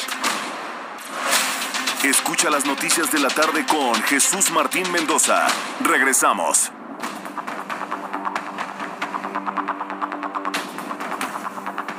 7 de la noche con 30 minutos, 7 con 30, tiempo del centro. Gracias por continuar con nosotros. La Secretaría de Salud y Asistencia informó que hasta el lunes suman 4.385.415 personas con COVID-19, con 301.419 defunciones y, y 315.170 defunciones totales, incluidas muertes sospechosas y 612.236 casos sospechosos totales. Es la información del día de hoy. Confirmados, eh, imagínense ustedes cuántos, o sea, de verdad que es, son cifras espectaculares, pero desafortunadas, por supuesto. Vacunas recibidas, 201.299, aplicadas, eh, eh, bueno, 201 millones ¿sí? Aplicadas 156, 39 mil 39. Es decir, el porcentaje de eh, vacunas recibidas aplicadas es de un 77.51%. Muy interesante, muy, pero muy interesante. Hoy es, por cierto, cumpleaños del expresidente Luis Echeverría Álvarez. A los que somos mayorcitos, era nuestro presidente de 70-76 y él era secretario de Gobernación cuando lo de México 68. Y también hay otro episodio eh, difícil en la historia de México, lo de el halconazo, allí en la zona de la normal de la, del centro del país, por la zona de San Cosme. Bueno, tenemos en la línea telefónica al maestro Ricardo Trujillo Correa, académico de la Facultad de Psicología de la UNAM. Maestro Trujillo, gracias por recibir nuestra llamada. El tema para platicar con usted, si nos permite, es el, el famosísimo Blue Monday. Este, este día se dice que es el día más triste del año. E, e imagínense en tiempos del COVID, del COVID-19. Esto es una es un mito, es una realidad para para todos nosotros o cómo se ve, cómo lo ve desde la perspectiva científica. Maestro, buenas noches y gracias reitero por tomar la llamada a Heraldo Media Group. Hola, buenas noches. Eh, Fíjese que aquí hay un problema interesante. Esto surgió en el 2005 como una campaña publicitaria que solicitó los servicios del doctor Cliff Arnall, psicólogo de la Universidad de Cardiff, para que estableciera una campaña publicitaria. Y se le ocurrió, se le ocurrió que de repente podría establecer una fórmula donde puso varios factores como el clima, la deuda, el salario, el tiempo que había pasado desde Navidad, la escasa motivación y la necesidad de actuar, armó una fórmula y con esa fórmula definió que este sería el tercer lunes de cada año, el día en el hemisferio norte, que sería el más triste. Lo interesante de esto y lo que es importante que la audiencia lo tenga muy claro es que nunca utilizó ningún tipo de validación científica, la fórmula no tiene ningún tipo de rigurosidad, simple y sencillamente la armó bajo ese contexto sin ninguna evidencia y se popularizó la campaña publicitaria, pero en realidad no tiene ningún fundamento. De hecho, los, las personas de ciencia que intentaron descubrir si esto tenía sentido o algún tipo de peso, investigaron, por ejemplo, tasas de suicidio, estados financieros y otros indicadores, y no hay ningún eh, elemento que nos diga que el tercer lunes de cada año implicaría ese famoso Blue Monday. Fíjense nada más, y yo a la hora de que usted estaba enumerando los aspectos, también me vino a la mente la famosa cuesta de enero. Tendría cierto, eh, tendría cierta lógica a nivel de mercadotecnia, pero científicamente en nada comprobado. Nada comprobado, porque además justamente él decía, eh, si la deuda en la que estamos por la cuesta de enero más el salario viene negativo justamente en esta época, entonces yo considero que debería ser el más triste. Y con la misma fórmula calculó cuál sería el día más feliz y él llegó a la conclusión de que sería junio 24, por si quieren tomar nota. Ah, Ese sería, digamos, el día más feliz de acuerdo a esta fórmula, porque no solamente indicaba el más triste, sino también el más feliz. Lo interesante de todo esto es que después, años después, el mismo doctor Cliff Arnall se desistió e incluso inició un movimiento que llamó Stop the Blue Monday, porque justamente él estaba aseverando que esto que había hecho no tenía ningún tipo de fin ni, ni validez, pero se hizo muy popular. Y eso también es un tema muy interesante, como de repente este tipo de notas eh, empiezan a recorrer los medios de comunicación sin ningún tipo de, de, validación o de certificación y en algunos casos incluso el medio de, comunicación lo da como válido, la población también y entonces pasa lo que pasó, que de repente pues todo el mundo empezó a hablar de que efectivamente el Blue Monday qué caray. Y, digo, ya, ya, también la curiosidad, ¿no? El, julio 24, yo hubiera creído que los primeros días de diciembre, porque hablando de cuestiones monetarias, ahí es donde pues nos llegan situaciones como aguinaldo, puede, pueden llegar algunos extras y viene teóricamente una etapa muy, pero muy feliz en el año, pero, pero vaya revelación y, por parte de, de, de un aspecto pues meramente científico. Ahora, maestro, ¿Hay alguna probabilidad de que haya por allí, quitándonos este estudio que ya, ya, ya vimos el origen, de que exista realmente un día que pueda ser el día más triste? No, no, no, en absoluto. Nunca se ha investigado eso. Me parece que lo que se ha trabajado épocas y periodos mucho más largos, por ejemplo, de décadas, y se han hecho investigaciones comparativas, por ejemplo, cómo ha variado, pero más bien esto no tendría que, ser en función de una fórmula, sino en función de las condiciones socioculturales donde nos encontramos.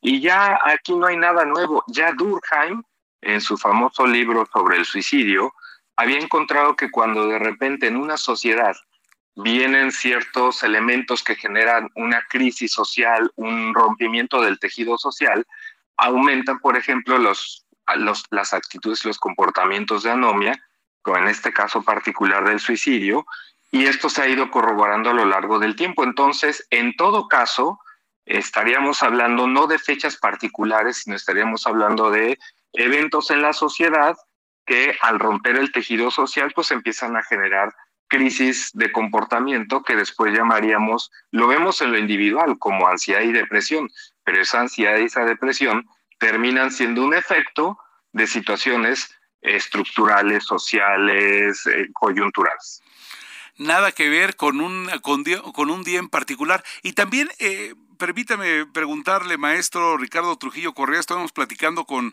eh, el maestro Trujillo Correa, que es académico de la Facultad de Psicología de la UNAM. Eh, el, asunto entonces eh, sería más a manera particular que decir toda una sociedad o todo un conjunto de circunstancias a toda una serie de elementos o ciudades o nacionalidades los pone triste determinado día. Sí, en este caso, por ejemplo, hablaríamos más bien de una afectividad colectiva. Eso lo siente uno cuando de repente está en una ciudad y se nota que en la ciudad la forma de caminar es una forma común que tenemos los que estamos en una cierta ciudad, pasamos a una, una población rural y vemos también otro tipo de afectividad. Entonces lo que estamos viendo es que se construye de manera colectiva. Los recuerdos, por ejemplo, de escribía Bartlett, que no es este el secretario de el, director de, la Comisión Federal de Electricidad, exacto. Ese mero, ese mero, sino que es más bien un autor en, en Inglaterra, describía claramente que las memorias no se construyen de manera individual y producen el afecto, sino que toda memoria se construye de manera colectiva. Por ejemplo, es muy probable que todos nos hayamos, nos acordemos que hicimos el 14 de febrero, pero porque el 14 de febrero es una fecha colectiva que nosotros elaboramos y no sepamos qué hicimos el 13 de febrero por lo mismo. Pero lo interesante, por ejemplo, es que yo, que mi esposa es rusa, si yo le pregunto qué hizo el 14 de febrero, no tendrá la menor idea porque en Rusia no tienen esa fecha como importante para ese tipo de festividades. Entonces, es por eso que se argumenta que la construcción de las experiencias en este sentido de épocas particulares o de fechas en, particular que generen un cierto sentido afectivo, está muy vinculado con la forma como la sociedad construye estas relaciones. Como lo va viendo. Qué buen ejemplo este de su señora esposa. Maestro Ricardo Trujillo Correa, académico de la Facultad de Psicología de la UNAM, gracias por desmitificar este famoso día. Desafortunadamente es famoso, la gente supone, pero qué bueno que usted se fue a los antecedentes como para ilustrarnos en torno de dónde viene y hacia dónde va y que las mismas personas que lo crearon pues eh, lo han querido ya incluso hasta desterrar. Así es, así es. Espero que sea de utilidad para todos. Lo que tenemos que hacer es una reflexión seria, más bien ahora relación a lo del COVID, a la sociedad, a las desigualdades sociales. Ahí es donde tenemos que poner el punto. Ahí es otro asunto y si nos permite estaremos platicando con usted, con nuestro titular Jesús Martín Mendoza. ¿Sale? Un gusto. Gracias, maestro, usted muy amable. Siete de la noche con 40 minutos, 7.40 tiempo del centro. Todos los días se aprende algo nuevo, ¿eh? nada de que el día más triste, que no sé qué tanto, una cuestión se le ocurrió a un marquetero, alguien que se, que se dedicaba a la publicidad, lo sacó y entonces eh, de allí se le se, se, retoma este, este día, se ha hecho famoso ciertamente, pero no hay sustento científico que nos lleve a ello. En fin, Miguel Ángel Laporta de Caso, director nacional de World Vision México, lo tenemos en la línea telefónica. ¿Cómo está Miguel Ángel? Buenas tardes. Muy bien, muchas gracias, Heriberto, por abrirnos este espacio para platicar contigo y con tu auditorio. Así es, queremos platicar en torno a este regreso seguro a clases.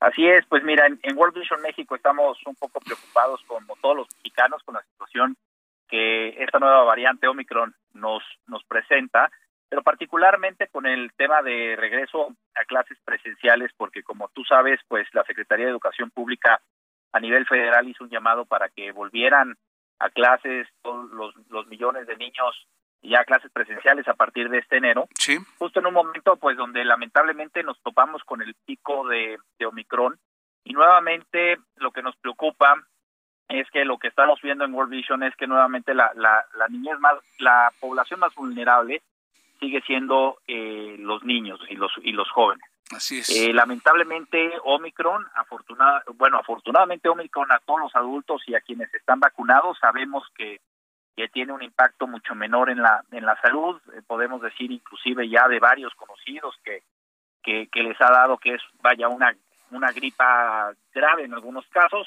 no exenta el tema de hospitalización, pero lo que sí sabemos es que los niños eh, esta variable no no no exenta de que de que les afecte de una forma de una forma grave. Inclusive estamos viendo que la población más afectada por Omicron, lamentablemente, son los niños, y en este contexto, pues nos preocupa que estamos encontrando, eh, Heriberto, en más de 700 centros educativos en los que hemos trabajado alrededor del país, que no están del todo en las condiciones para recibir a los niños en condiciones desde, te estoy hablando desde tener eh, la infraestructura básica, como puede ser gel eh, de alcohol para, para lavarse las manos, las condiciones sanitarias necesarias, pero también eh, están eh, los protocolos para, para un regreso seguro, porque además, por ejemplo, un factor es que los tapabocas que usamos todos son para adultos y no todos eh, tenemos la suerte de tener tapabocas para niños que los protejan, solo por ponerte un ejemplo. Pero lo que más nos preocupa y lo que quisiéramos hacer y aprovechar esta, esta llamada es para promover y que impulsemos como sociedad la vacunación en los niños. Eh, la vacunación eh, para, para el COVID es indispensable, es un derecho humano que tenemos que, que tenemos todos y tenemos casos eh, internacionales que ya demuestran que la vacunación para los niños es efectiva y desde este principio es necesario, es urgente que tengamos como, como país, como México, aprobada la vacunación para los niños para asegurar un, regreso seguro. Estamos viendo hoy eh, que los, con los avances de la ciencia que la vacunación ha permitido que el impacto de Omicron sea mucho menor en la población adulta, pero seguimos estando muy vulnerables en la población infantil y pues esto esto nos preocupa. Entonces nuestro llamado a las autoridades de, de salud a que de verdad eh, promovamos la vacunación en, en, México. Y no y déjame decirte que no solo la del COVID. También hemos visto que en los últimos dos años con los grandes esfuerzos que se han hecho a través de estar vacunando a la, a la población mexicana lamentablemente esto ha hecho que toda la vacunación universal que teníamos antes para otros temas como es el sarampión eh, etcétera no se han, no no se ha promovido igual en México. Entonces eh, también tenemos el, el riesgo de que, si bien por supuesto el COVID ha sido la prioridad, la vacunación universal, que era un tema que en México teníamos bastante bien implementado, inclusive se podía decir que habíamos superado ya varias vacunas, es un tema que se está quedando rezagado y también nos preocupa mucho en este en este sentido. Así es. Eh, creemos que, que, el asunto de los niños es, es un foco que es un gran pendiente como sociedad que tenemos y, y World Vision pues está poniendo el dedo en la llaga mencionando que, que pues esta población es la más vulnerable. Ya los adultos a quienes nos ha dado, a quienes nos volvió a dar, ya nos dimos cuenta que en términos generales, pese a tenerle respeto, pues eh, eh en, en, general va siendo eh, con, con, repercusiones menos agresivas que la primera ola o cuando llegó el COVID. Pero, ¿qué hay de los niños? Que es la gran pregunta, ¿no? ¿Qué hay de los niños? Algunos estados están implementando el que no vayan, otros que sí. Y concretamente, este, pues World Vision México eh, aquí menciona eh, que de verdad hay que voltear a verlos a estos niños. Es el llamado a la autoridad, ¿cierto, Miguel Ángel Aporta? Así es, y también pues quisiera yo invitar a tu, a tu auditorio a que se uniera a esta causa de trabajar por la niñez y por sus derechos.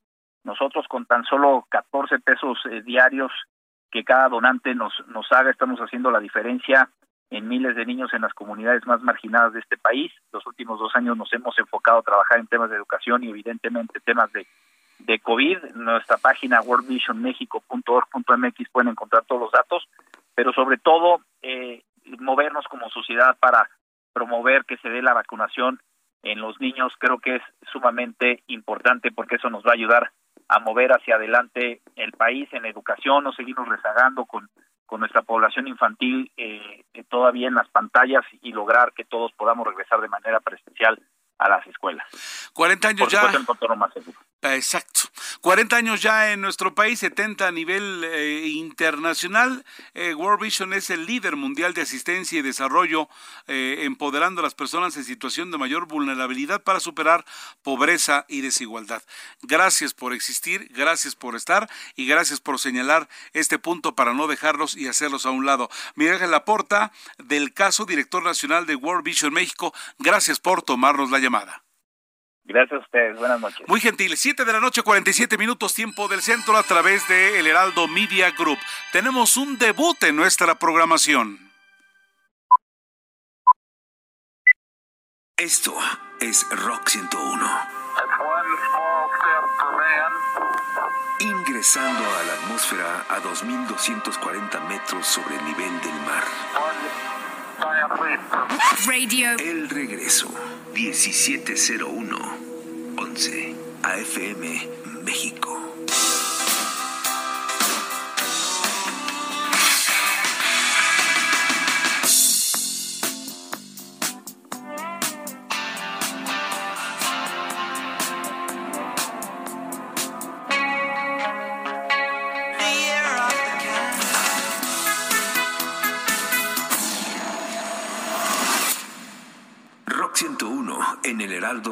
Radio. Heraldo Media Group.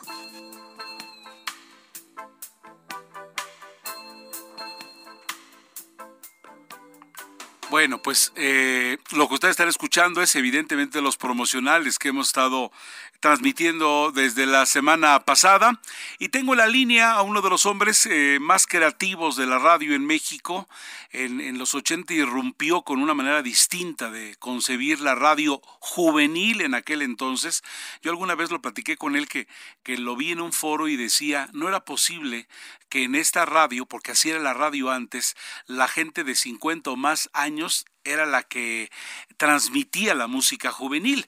Y de allí, uno de los jóvenes inquietos que vine a romper paradigmas y todo ello fue Luis Gerardo Salas. De eso ya hace rato tiempo y ha seguido con ese concepto de Rock 101, eh, está en línea y ahora hemos hecho una alianza en el Heraldo Media Group para traerlo y para pues agasajarnos con, con todo su concepto. A partir de hoy, en unas tres horas, haces ya tu debut. Luis Gerardo Salas, es un placer saludarte a nombre de Jesús Martín Mendoza, quien era, iba a charlar contigo, pero ya sabes, esto del COVID de repente no nos deja. ¿Cómo estás? Buenas noches. Hola Heriberto, buenas noches, gracias. Este, estamos aquí transmitiendo contigo, felices de la vida, encantados con el estreno que vas a tener en tres horas y unos minutos a las la noche ustedes en el Heraldo Radio. Eh, sí, me informaron que tuvo problemas de salud y sí sabemos que está durísimo y efectivamente, contrario a lo que muchas personas dicen, hay que cuidarse al primer síntoma. Así es. ¿Qué vamos a escuchar de Rock 101, Luis Gerardo? ¿Qué vamos a escuchar? Porque mucha gente ya se estaba relamiendo los bigotes al escuchar Luis Gerardo Salas, Rock 101, ahora por el Heraldo Radio. Mira, vamos a tener un programa que en una primera fase será de una hora, de 11 a 12 de la noche, de lunes a viernes. Vamos a estar en toda la cadena del Heraldo Radio, que son 20 estaciones, incluyendo Estados Unidos y prácticamente toda la República Mexicana en frecuencia modulada, que para nosotros es un placer estar con un grupo liderado por gente joven que tiene ideas jóvenes y que tiene una apertura como para de dejar que ideas como las nuestras que han ido evolucionando con el tiempo, con un gran equipo, en donde o te estaba escuchando ahorita en la presentación, te tengo que decir que ahora el decano del grupo de Rock 101 soy yo, entonces por lo tanto yo lo que presto es mi nombre y hay una gran cantidad de gente joven que está haciendo una radio padrísima junto conmigo desde el año 2010 en internet en rock101online.mx y pensamos que tenemos un, todos una plataforma multitudinaria que es como funciona ahora a los medios de comunicación, ¿no? En una multiplataforma. Entonces vamos a tener un programa que va a ser conducido por mí, por Hiroshi Takahashi, que es el director editorial de El Sol de México y es un periodista con una experiencia muy amplia, tanto en temas de música, de política y de noticias en general. Y, y pues Arife más que también es otra persona que tiene un entrenamiento muy importante en cuestiones de comunicación política y comunicación social. Entonces, entre los tres vamos a conducir un programa que tiene la idea de presentar lo más relevante de la música alternativa del momento, hacer correos históricos que nos lleven a momentos importantes de lo que hemos producido a lo largo de los años musicalmente en nuestra cultura de rock and roll. Miren nada más, pues eh, vamos a abrir boca. Oye, ¿podríamos saber a quiénes vas a incluir en los tracks musicales para abrir boca en esta noche de Rock 101 con la cual empezamos en el Heraldo Radio? Mira, esta noche vamos a tener música de Radiohead, eh, música de YouTube, de su álbum. Hay por ahí algo nuevo de Tal, porque tú que dejar y perder pista nueva va a haber ahí toques de Molotov y por supuesto eh, vamos a iniciar nuestra transmisión con una de las canciones que han sido las más representativas de Rock 101, que son los Rolling Stones con su. Oye, pues qué, agasajo para, para abrir boca.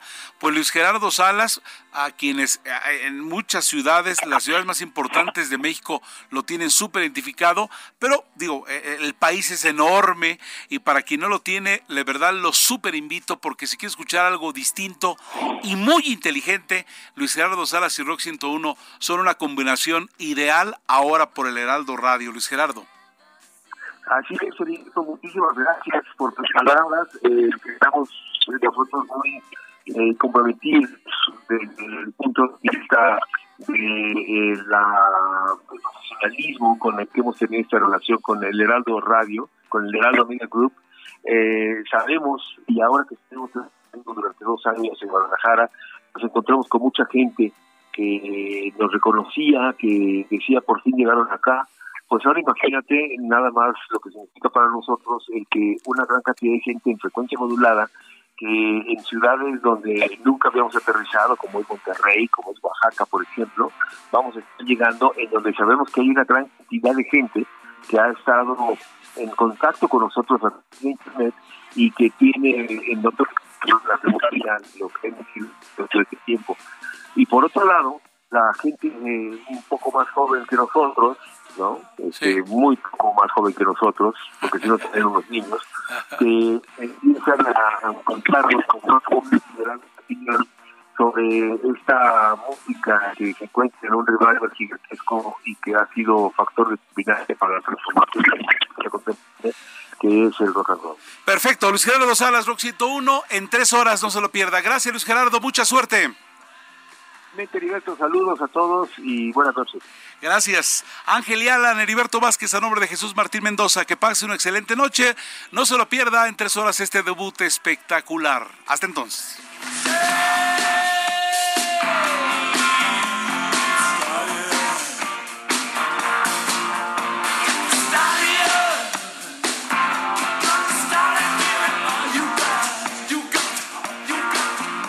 Esto fue Las noticias de la tarde con Jesús Martín Mendoza.